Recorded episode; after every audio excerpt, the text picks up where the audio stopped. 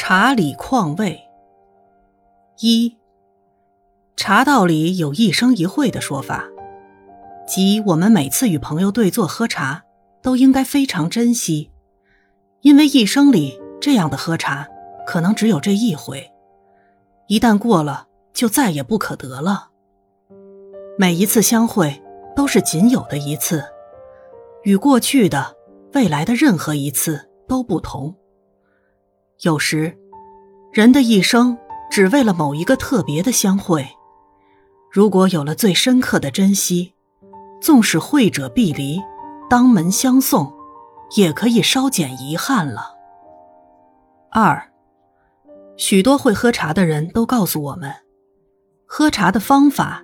技巧、思想，以至于茶中的禅思等等，可是别人不能代替我们喝茶，而喝茶到最后，还原到一个单纯的动作，就是把水烧开，冲出茶汤，喝下去。三，喝苦茶时，特别能回味蜜茶的滋味。四，人生需要准备的不是昂贵的茶。而是喝茶的心情。五，一碗喉吻润，二碗破孤闷，三碗搜枯肠，唯有文字五千卷。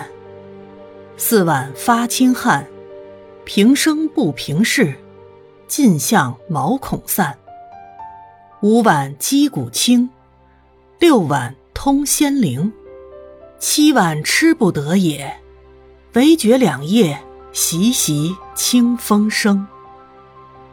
六，善茶之人必有五美：味之美、气之美、火之美、饮之美、静之美。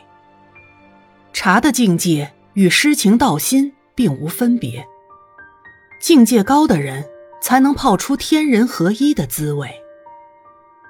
七。我也时常与人对饮，最好的对饮是什么话都不说，只是轻轻的品茶；次好的是三言两语；再次好的是五言八句，说着生活的近事；末好的是九嘴十舌，言不及义；最坏的是乱说一通，道别人是非。八。与人对饮时，常令我想起，生命的境界确实是超越言句的。在友情的心灵中，不需要说话，也可以互相印证。喝茶中，有水深波静，流水喧喧，花红柳绿，众鸟喧哗，车水马龙，种种境界。九。我最喜欢的喝茶，是在寒风冷肃的冬季，夜深到众阴沉默之际，独自在清静中品茗。